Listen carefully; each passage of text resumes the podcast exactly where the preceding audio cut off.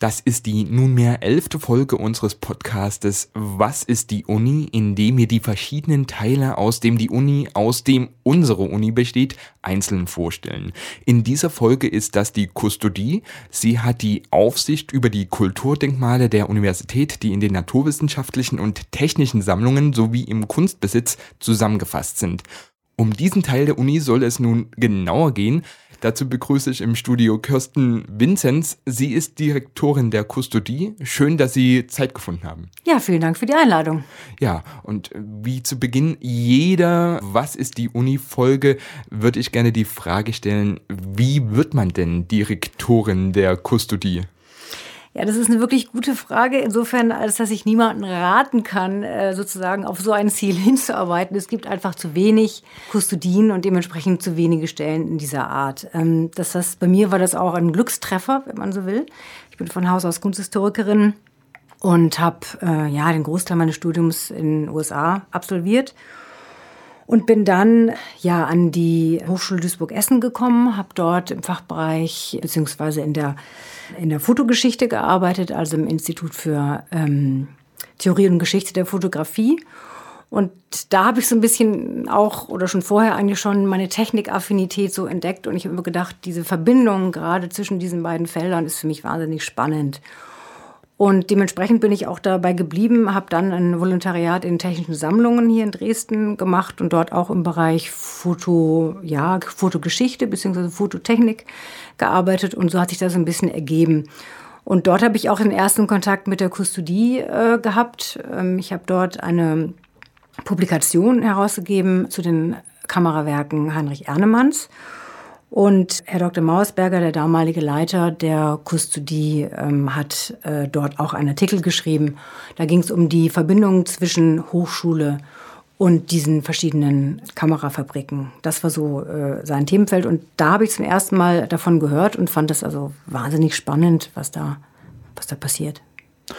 Und wie sind Sie da jetzt speziell zur Kustodie gekommen? Also es war so, dass eine Stelle ausgeschrieben war im Bereich Sammlungen. Das war also keineswegs die Leitungsfunktion, sondern tatsächlich im Bereich Sammlungen, also wirklich äh, die Bemühungen um den Erhalt der Sammlung, museologische Fragestellungen, Restaurierungsfragestellungen, Depot, alles, was zum Erhalt einer Sammlung gehört. Natürlich auch Erforschung, Erschließung, Inventarisierung, all diese Dinge, die dazu gehören. Und da habe ich mich beworben auf diese Stelle, ganz einfach. Und wurden dann genommen? Ich wurde dann genommen, das war ein äh, ähm, doch äh, längeres Verfahren, äh, weil natürlich diese Stellen, das wissen Sie selbst, gibt es an der Universität recht wenig. Und ähm, das war nicht ganz einfach, aber es hat dann sozusagen geklappt. Aber jetzt sind Sie Direktorin. Das hat vielleicht auch mit dem Generationswechsel zu tun, der an, vor einiger Zeit an der Spitze der Kustodie stattfand. Der langjährige Direktor, Sie haben ihn schon genannt, Dr. Klaus Mauersberger, ist in den Ruhestand getreten. Ich habe gelesen, dass er da äh, in der Übergangszeit äh, Sie noch ähm, begleitet hat. Erzählen Sie mal bitte, wie lief da die Übergangszeit ab? Ja, also man muss sich das schon so vorstellen, dass die Kustodie äh, eine Einrichtung ist, die letztendlich davon lebt oder dass es ganz entscheidend ist, dass dort Kontinuitäten einfach sind. Äh, der Halt dieser Sammlung, die Hochschulgeschichte, die wir auch äh, sozusagen als Arbeitsfeld haben, das ist nichts, was sozusagen von heute auf morgen passiert. Das ist kein Projekt, sondern es ist wirklich was, was man sich über viele Jahre auch erarbeiten muss. Deswegen ist es ganz wichtig, dass es dort eine Kontinuität gibt. Und Herr Dr. Mausberger sowie auch die Kollegin aus der Kunst, Frau Maria Obenaus, haben über viele, viele Jahre äh, den Bereich Kunst und Gestaltung beziehungsweise Hochschul- und Wissenschaftsgeschichte betreut und das wirklich mit einer unglaublichen, ja, Akribie und, und auch sehr, sehr gut gemacht. Sie haben dafür gesorgt, dass die Kustodie so dasteht, wie sie heute dasteht. Das, da muss man ihnen also wirklich ganz dankbar sein. Und natürlich, das ist jetzt für uns selbstverständlich ein starker Bruch, insofern als dass äh, jemand, der sozusagen 30 Jahre an der Hochschule war und letztendlich auch Zeitzeuge für ganz viele Dinge war, jetzt einfach geht und damit auch das ganze Wissen, was er im Prinzip ja, angesammelt hat über die vielen Jahre, jetzt so ein bisschen auch mit rausträgt. Damit das nicht gänzlich so passiert, ähm, steht er uns weiterhin zur Seite. Darüber sind wir auch sehr, sehr dankbar. Ähm, weil wir auch einfach auch die Zeit brauchen. Der neue Kollege, der sozusagen fachlich die Nachfolge von Herrn Mausberger übernimmt, der braucht auch einfach die Zeit, sich in die Dinge einzuarbeiten. Und letztendlich ist es eine Dinge, die über Jahre, also es ist nichts, was man innerhalb kurzer Zeit gemacht hat, sondern über Jahre akquiriert man dieses Wissen, was dort gefragt ist.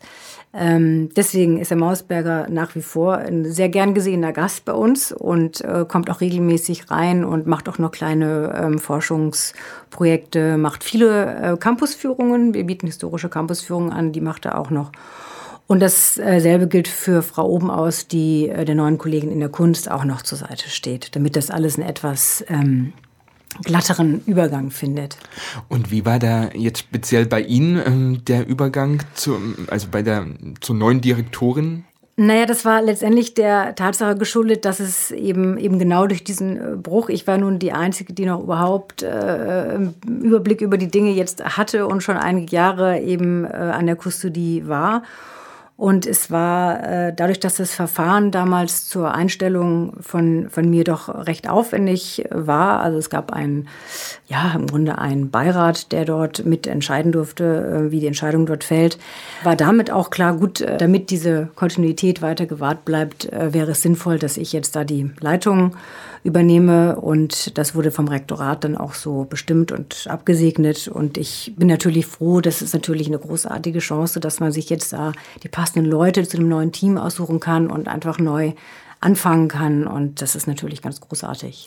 Wenn Sie jetzt sagen, neu anfangen, war es da schwer, sich als Direktorin in das Team einzuarbeiten, weil Sie jetzt sagen, es gibt ein neues Team? Äh, mit neuen Team meine ich die Leute, die ich jetzt sozusagen einstellen durfte. Also die sozusagen die Nachfolge von Herrn Mausberger fachlich und eben von Frau Obenhaus im Kunstbesitz. Mhm. Ähm, natürlich, wir arbeiten uns jetzt gerade ein und lernen uns auch kennen und äh, bauen gerade zusammen natürlich die neue Kustodie auf. Neu ist natürlich vielleicht ein bisschen zu hoch gegriffen, denn wir haben die einzelnen Geschäftsbereiche, in die wir aufgeteilt sind, auch beibehalten.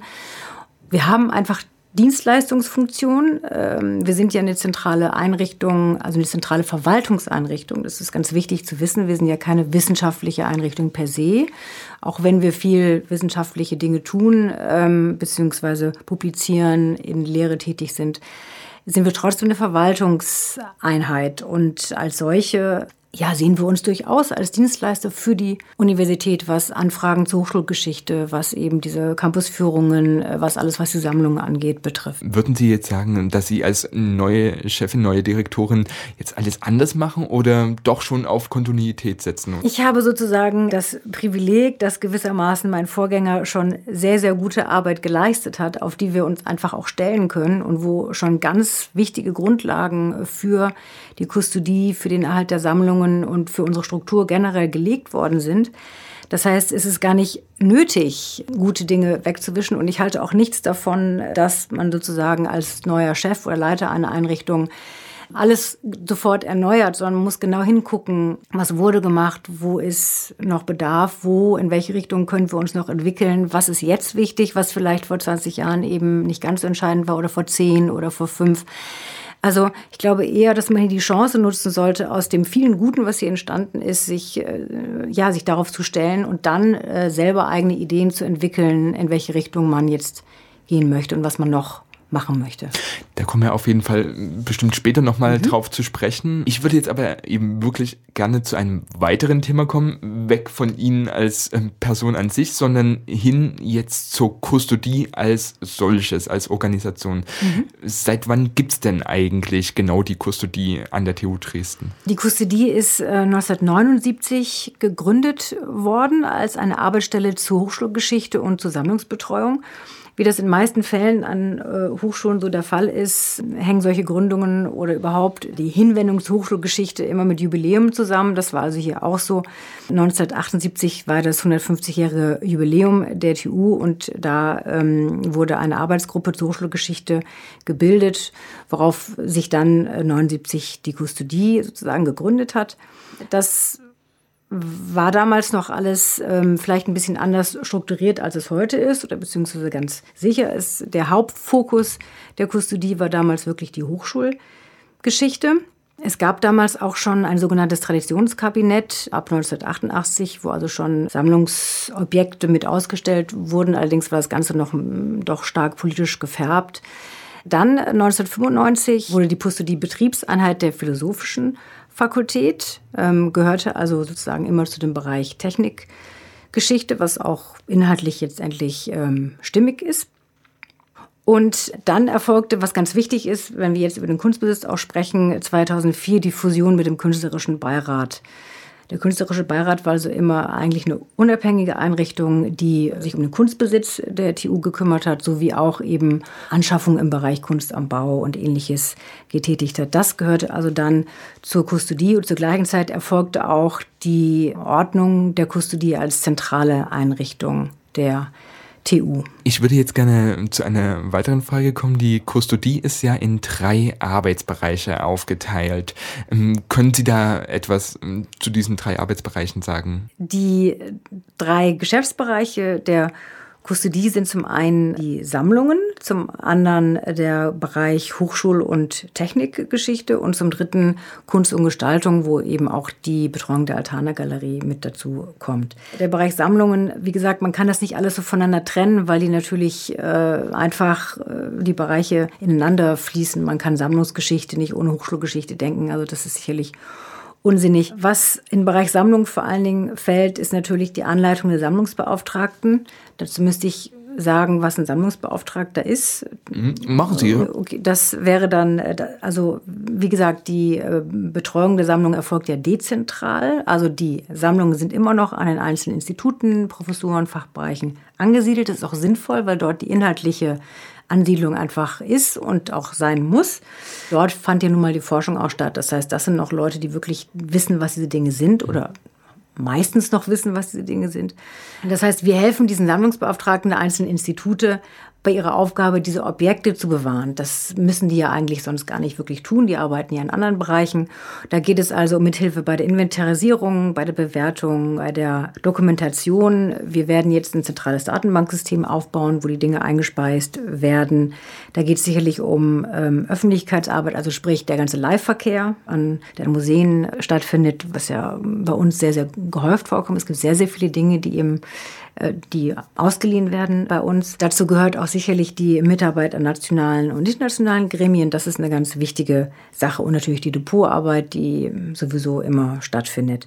Zur Hochschulgeschichte, klar, da ist mehr Lehr- und Publikationstätigkeit zu eben Sammlungswissenschafts- und Technikgeschichtlichen Themen einfach drin. Das ist ganz, ganz klar.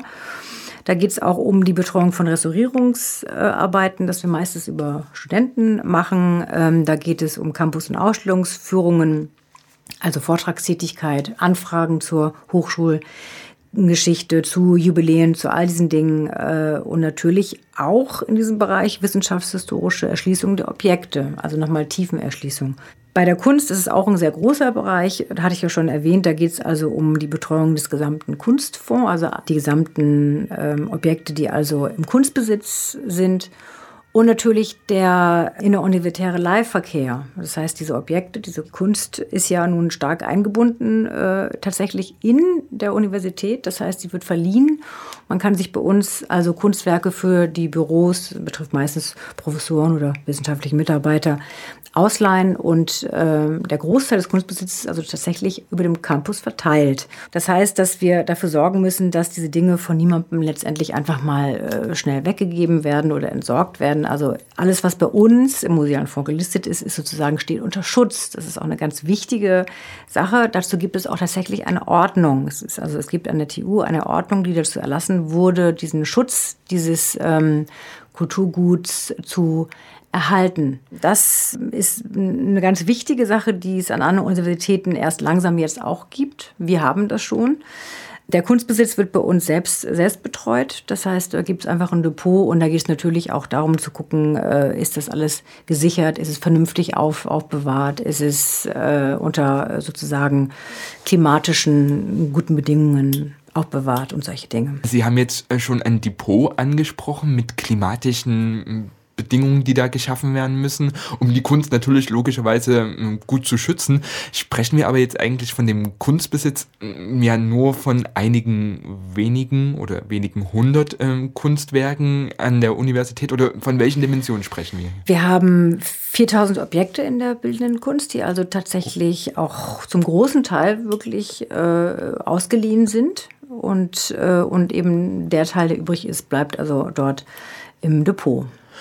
Und wie kann ich mir so ein Depot vorstellen? Gibt es da riesige Lagerhallen irgendwo versteckt äh, in irgend, äh, auf dem Campus? Ähm? Leider nein. Es ist wie äh, in den meisten Universitäten ist Platz ja äh, ähm, oder beziehungsweise Raum, was sehr wertvoll ist. Deswegen, wir haben ein, äh, ähm, ein kleineres Depot. Das sind also keine riesigen Lagerräume. Das braucht man dafür auch nicht, weil wie gesagt, vieles davon ist eben tatsächlich ausgeliehen. Wir haben ein kleineres Depot, meistens im Keller, aber die klimatischen Bedingungen im Kunst äh, Depot sind also wirklich sehr gut. Jetzt haben Sie von 4000 Objekten im Kunstbesitz gesprochen, aber ähm, ist das alles, was die ähm, Kustodie ähm, zu bieten hat? Nein, der, ähm, der Kunstbesitz ist sozusagen die Sammlung, die die Kustodie tatsächlich selber betreut in den ähm, sozusagen 39 anderen Sammlungen, wenn man so will, ähm, sind natürlich noch sehr, sehr, sehr viele Objekte. Ähm, wir reden im Moment so, wir haben so circa äh, 20.000 Objekte, die erfasst sind in, in der Datenbank. Da kommen natürlich noch die dazu, die das noch nicht irgendwie dahin geschafft haben. Wir reden von ca. 45.000 Einzelobjekte in der Gesteinssammlung. Wir haben 10.000 Farbstoffe plus äh, nochmal Tausende von Musterkarten. Allein die Herbarbelege, die in der Biologie vorhanden sind, äh, sind, glaube ich, über 400. 1000 Herbarbelege. Also es ist tatsächlich sehr, sehr große, sehr, sehr große Summen an Einzelobjekten, wenn man das so will. In der Forstzoologie äh, gibt es 50.000 verschiedene Insekten in 350 Kästen. Also es ist alles nur natürlich über, überschlagen. Möglicherweise gibt es noch mehr. Also wir haben hier sehr, sehr, wir reden von sehr, sehr großen, großen Sammlungen. Und wiederum auch, es gibt kleine Sammlungen, die nur aus 10, 15 Objekten bestehen. Das ist eben sehr unterschiedlich. Aber die Summen, die wir hier betreuen, also das ist tatsächlich schon ein mittelständiges Museum. Gibt es da irgendwelche Besonderheiten, die Sie ganz besonders gut finden bei den Sammlungen? also ganz besonders gut finden, das ist natürlich schwierig. Es gibt Sammlungen, die äh, natürlich was ganz Besonderes sind, weil sie in dieser Form nirgendwo anderes existieren. Es gibt Sammlungen, die eben wirklich auf die äh, Gründungszeit der Universität zurückzuführen sind, was auch was ungewöhnlich ist. Schließlich gab es ja nun zwei Kriege. Im Zweiten Weltkrieg wurde ja auch die TU stark, äh, stark zerstört und viele Sammlungen sind dabei auch verloren gegangen. Also ich würde es eher in solchen Kategorien sehen. Und dann muss man natürlich auch sehen, wir reden hier ja nur im zweiten Schritt gewissermaßen von Kulturgut. Im ersten Schritt reden wir eigentlich von wissenschaftlichen Objekten, also ähm, Dingen, die entweder für die Lehre als Anschauungsobjekte oder eben tatsächlich äh, aus der Forschung äh, kommen. Das heißt, um zu bewerten, was jetzt besonders toll oder interessant ist, muss ich diesen Kontext natürlich in erster Linie einfach anführen. Das ist sowieso das Interessante an unseren Sammlungen. Das ist nicht wie ein, man darf sich das nicht wie ein Museum vorstellen, sondern das sind tatsächlich Dinge, die ähm, in Lehre und Forschung waren und dann gewissermaßen herausgewandert sind und jetzt sozusagen oder einige von ihnen jetzt den Status eben von äh, musealem Kulturgut haben. Das ist eine der Besonderheiten von Universitätssammlungen, dass sie gewissermaßen in diesem Fluss sind, äh, der sozusagen ständiger Bedeutungswandel einfach, ähm, einfach darstellt. Wir haben wunderbare Betriebemodelle, die noch von Johann Andreas Schubert angeschafft wurden, also wirklich aus den 1830er Jahren. Wir haben ein wunderbares Rebsolsches Universalgerät, äh, mit der also äh, Professor Nagel die sächsische Landesvermessung durchgeführt hat. Das ist natürlich auch was ganz, ganz Besonderes. Wir haben eine hervorragende akustisch-phonetische Sammlung mit Geräten, die sich mit der Sprachsynthese, Sprachanalyse, Sprachaufzeichnung beschäftigen. Also das ist tatsächlich ein sehr, sehr bunter Strauß Jetzt habe ich sehr viel Interesse bekommen. Wo könnte man denn die jetzt betrachten, die Sammlungen? Also, wie ich schon sagte, die Sammlungen, die bei uns jedenfalls gelistet sind, es gibt noch einige, die noch aufgenommen werden müssen, werden durch Sammlungsbeauftragte betreut und an die kann man sich wenden und dann kann man einen Besichtigungstermin ausmachen. Also, die sind dezentral über den Campus verteilt. Genau. Wir haben natürlich auch eine Dauerausstellung bei uns äh, in der Kustodie, äh, in der man sozusagen so einen kleinen Überblick bekommt, aber über die Sammlung, aber letztendlich die, die Hauptteile der Sammlung sind tatsächlich dezentral. Einige Dinge sind öffentlich zugänglich. Dazu gehören die Sammlung historischer Elektromaschinen, die im Görgesbau steht. Die ist öffentlich. Das sind zum Teil ja auch so große, schwere Geräte. Da, die können ruhig da so ein bisschen stehen. Und das ist eben eine wunderbare Zusammenstellung im Görgesbau mit, mit der Kunst, die dort ausgestellt ist. Jetzt haben Sie gesagt, dass die äh, Sammlung an sich aus dem Besitz der TU Dresden ähm, jetzt langsam zu Kulturgut werden. Ist das der einzige Weg, dass das halt Sammlungen waren, die früher mal ähm, ja, technische oder andere Geräte waren, die halt mal benutzt worden sind? Oder gibt es noch andere Wege, wie die TU Dresden da in den Besitz dieser Sammlungen kommt? Es gibt verschiedene Möglichkeiten, wie Sammlungen an die Universität kommen beim Kunstbesitz, dadurch, dass wir sozusagen keinen eigenen Etat, äh, keinen Anschaffungsetat haben, sind das häufig Schenkungen von Künstlern, ähm, die ähm, unsere Arbeit irgendwie fördern wollen in den Sammlungen selber es gibt natürlich einen regen wissenschaftlichen Austausch. Das heißt, die Wissenschaftler, die sich mit diesen Sammlungen, äh, die Sammlungen betreuen und die mit diesen Sammlungen arbeiten, sind natürlich in Kontakt zu anderen. Das heißt, da gibt es selbstverständlich einen regen Austausch. Bei den historischen Sammlungen, die wir sozusagen als abgeschlossen betrachten, sprich, da kommt jetzt erstmal nichts mehr wirklich dazu, die bleiben jetzt erstmal so, wie sie sind, beziehungsweise man muss eben dann überlegen, welche Dinge kommen aus der aktuellen Forschung, die man dann wieder auch sammeln würde. Das ist auch eine unserer großen Themen. Da äh, kommt erstmal so nichts wirklich mehr dazu. Bei der Recherche ist mir ein Halbsatz besonders aufgefallen. In der Aufgabenbeschreibung, ähm, die Kustodie berät in künstlerischen und innenarchitektonischen Gestaltung und Repräsentation. Gibt es da irgendwelche äh, Beispiele auf dem Campus, wo Sie da sagen, das kann man sehen? Also es ist natürlich so, dass eine Universität, die äh, so ja historisch gewachsen ist und natürlich über viele Gebäude verfügt, die unter Denkmalschutz stehen und in denen auch äh, sehr viel Kunst am Bau angebracht ist und vorhanden ist. Ähm, dass es dort immer wieder Fragen der ähm, äh, Restaurierung und natürlich auch Fragen des Denkmalschutzes gibt. Traditionell wurde die Kustodie und der Bereich Kunst in erster Linie also dort immer auch mit befragt und mit hinzugezogen, wenn es um Ausgestaltungen ging, das eben vor allen Dingen im Kunst, Kunst am Bau. Und ähm, das ist auch heute noch der Fall. Wir sind da eher als Berater tätig, wobei man natürlich sagen muss, dass es gibt Absprachen mit uns äh, zwischen dem Bereich Liegenschaften zu Dingen, die eben in diesen künstlerischen Bereich oder Kunst am Bau fallen. Das ist auch nach wie vor noch so. Wie viele Mitarbeiter hat jetzt aktuell die Kustodie und welche Fachrichtungen sind da vertreten? Also wir haben drei wissenschaftliche Mitarbeiterstellen, ähm, eine ähm, halbe Sachbearbeiterstelle, die aber der Krone-Sammlung zugeschlagen ist und eine Aufsichtskraft. Die drei wissenschaftlichen Mitarbeiter, das ist mein Kollege Dr. Zaun, der ähm, von Haus aus Physiker ähm, ist und aber in der Wissenschaftsgeschichte promoviert hat und Frau Kremer, ähm, die den Kunstbesitz betreut und die Altana Galerie, ist von Haus aus Kunsthistorikerin. Jetzt haben Sie ja die Altana Galerie schon des Öfteren angesprochen. Das ist eine Galerie, wo die Universitätssammlungen Kunst und Technik ähm, gezeigt werden. Aber was ist das eigentlich für eine Galerie. Altana ist jetzt auch nicht so ein eingängiger Name. Ähm, ja, das ist richtig. Das ist sozusagen, hat sich gewissermaßen entwickelt. 2003 mit der Gründung war also, letztendlich geht es ja da auch häufiger um Sponsoren bei solchen Gründungen und da halt die Altana AG ähm, also tatsächlich die Galerie finanziert und auch die ersten Ausstellungen. Daher auch der Name.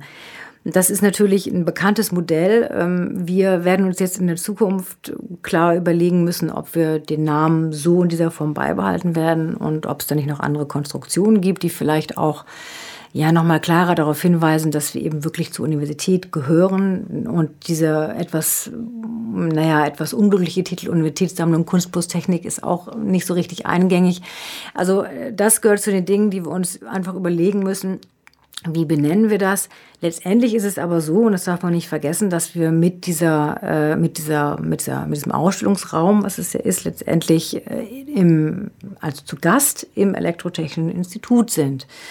Also die Altana-Galerie ist im Görgesbau und äh, eben auf den, äh, auf den Rundgängen des Görgesbau und ähm, natürlich ist da nicht alles möglich. Also die Räume äh, sind eben auf ihre Art besonders und sind auch nicht so ganz einfach zu bespielen. Auch da werden wir in der Zukunft Themen finden müssen, die vielleicht auch noch mal weiter in die Stadt hineinragen, dass man vielleicht Kooperationen macht mit städtischen Einrichtungen, wo man unsere Dinge zeigen kann, wo noch Ausstellungen stattfinden. Es muss nicht immer die Altana sein, es kann auch mal woanders sein. Also es sind alles Dinge, die wir jetzt so ein bisschen überlegen. Nach wie vor ist die Altana ein wunderbarer Ort, äh, eben gerade um dieses Interdisziplinäre, was die Universität ja eigentlich hat, auch nochmal zu zeigen. Eben in dieser, in dieser Mischung und auf dieser Schnittstelle von Kunst und Wissenschaft. Natürlich ist es für jede äh, äh, ja, Kunstgalerie auf dem Campus nicht ganz einfach, wenn man dann abends Veranstaltungen macht. Aber ähm, ich glaube, es ist als Ort für die Universität trotzdem total wichtig. Und wer entscheidet da, was gezeigt wird in der Altana Galerie?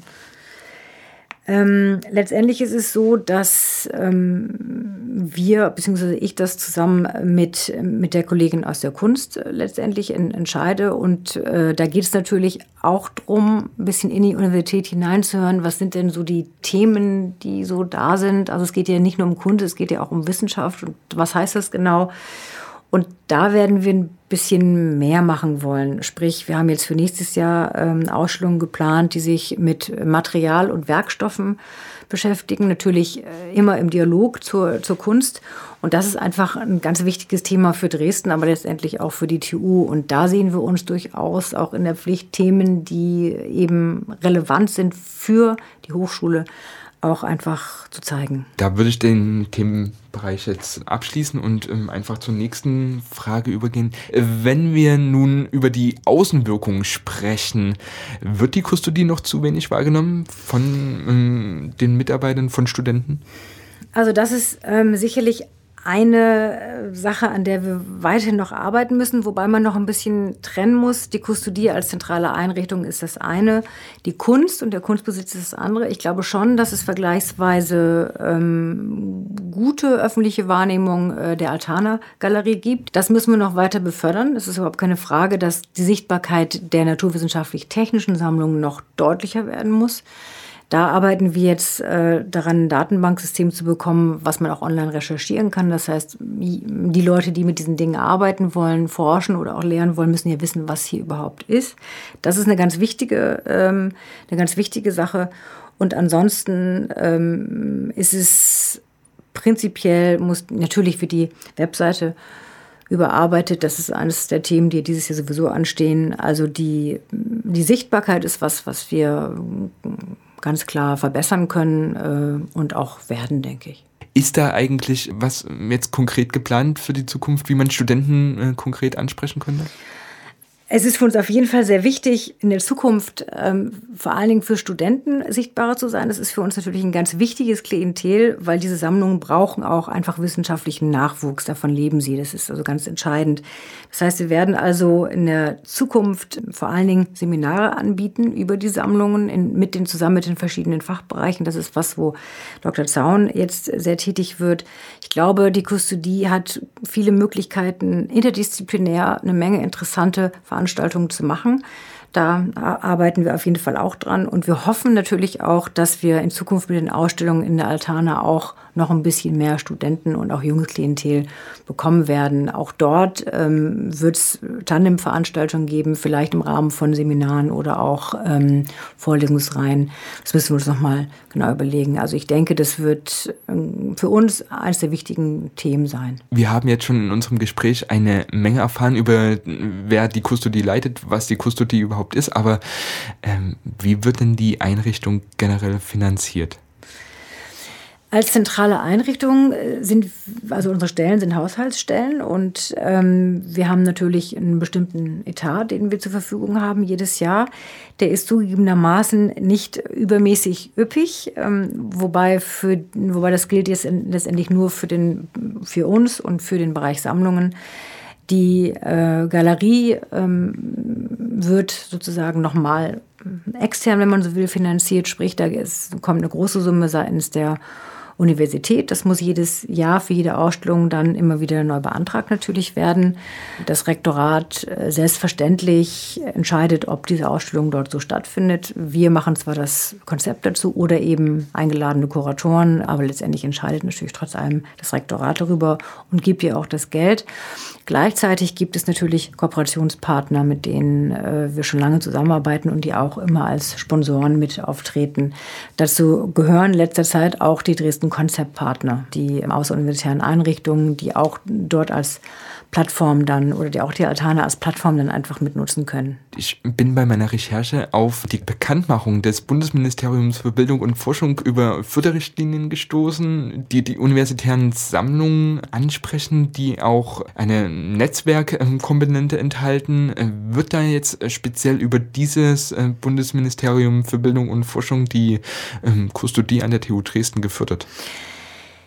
Nee, da müsste ich vielleicht auch noch mal ein bisschen weiter zu ausholen. Also ganz wichtig war für uns die 2011 herausgekommenen Empfehlungen des Wissenschaftsrats zu universitären Sammlungen als Forschungsinfrastruktur. Das wurde einfach festgelegt, dass universitäre Sammlungen oder wurde einfach festgestellt, dass sie einfach wichtig sind für Forschung und Lehre und als solche eben erhaltenswert. Das hat was damit zu tun, dass sie letztendlich, dass viele Forschungsfragen, die man vielleicht an diese Sammlung haben kann, erst in erst in der Zukunft oder gerade in der Gegenwart relevant werden, die vorher gar nicht so waren. Als ein Beispiel will ich da zum Beispiel die DNA-Forschung, äh, kann ich damit angeben, die gerade bei naturkundlichen Sammlungen einfach einen riesigen Aufschwung äh, gebracht hat. Man kann also diese Sammlung neu befragen. Das ist ganz, ganz wichtig und das wurde in diesen Empfehlungen letztendlich auch auf eine gewisse Art mit, ja, dem mit eingeschrieben.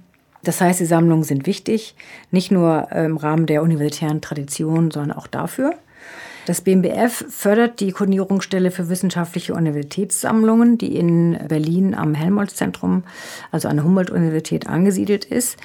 Die hat tatsächlich die Aufgabe, die einzelnen Aktivitäten so ein bisschen zu koordinieren und äh, ist letztendlich auch als Einrichtung, als Beratungsgremium für Universitäten mit Sammlungen unheimlich wichtig geworden.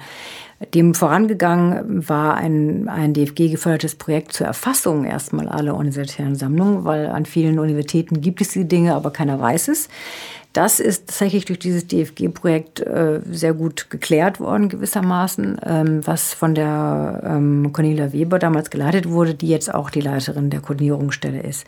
Das heißt, das BMBF fördert die universitären Sammlungen unbedingt, eben vor allen Dingen über die Koordinierungsstelle und natürlich über die Ausschreibungen, von denen Sie sprachen. Es gab inzwischen drei Ausschreibungen, die sich äh, doch vor allem die letzte sehr speziell auf universitären Sammlungen, äh, ja, auf universitäre Sammlungen fokussiert hat.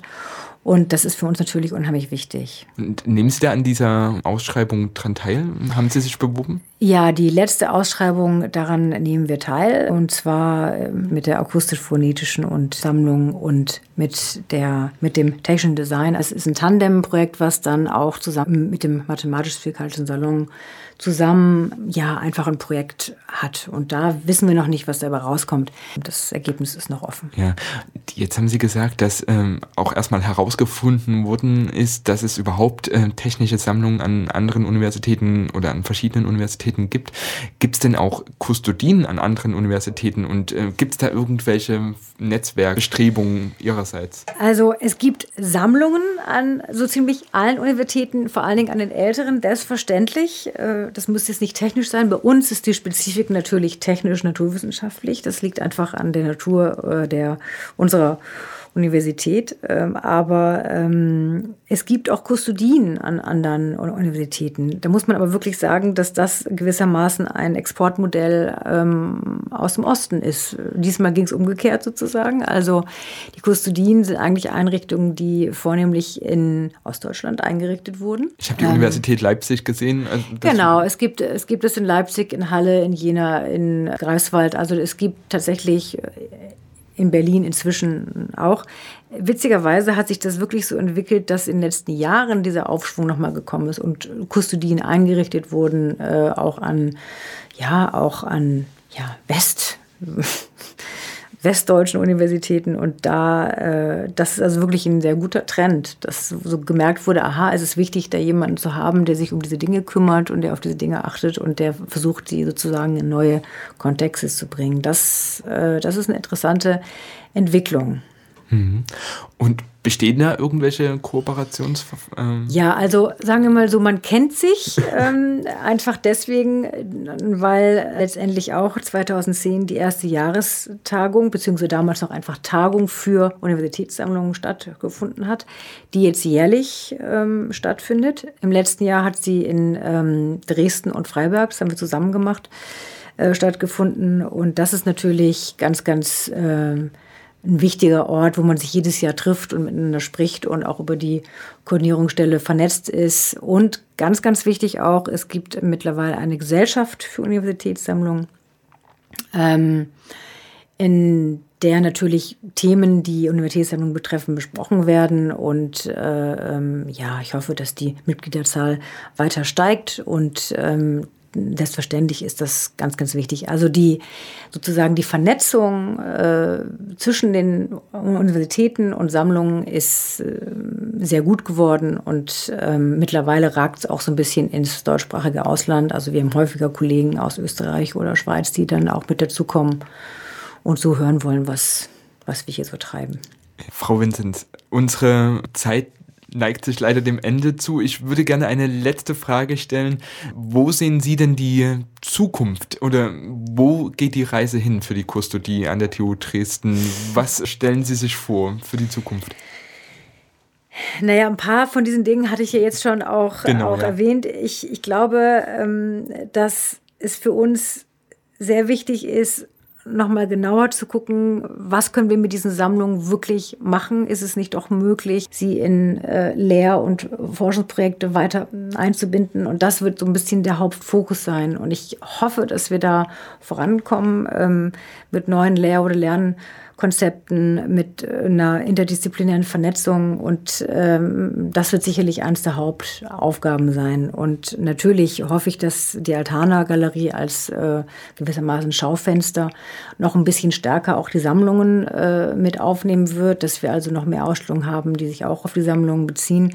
Das sind also Richtungen, in die ich hoffe, die wir das weiter treiben können, neben unseren vielfältigen Aufgaben. Aber ich glaube, das wird auch, ich denke, denke, das wird schon ganz gut gelingen. Ja, da wünsche ich Ihnen viel Erfolg dabei und bedanke mich, dass Sie da waren. Bei mir im Studio war Kirstin Vinzenz. Sie ist Direktorin der Kustodie an der TU Dresden. Die Kustodie hat vor kurzem auch ein neues Buch, einen neuen Katalog der Sammlungen und vom Kunstbesitz veröffentlicht. Zu beziehen ist er über die Gesellschaft von Freunden und Förderern der TU Dresden.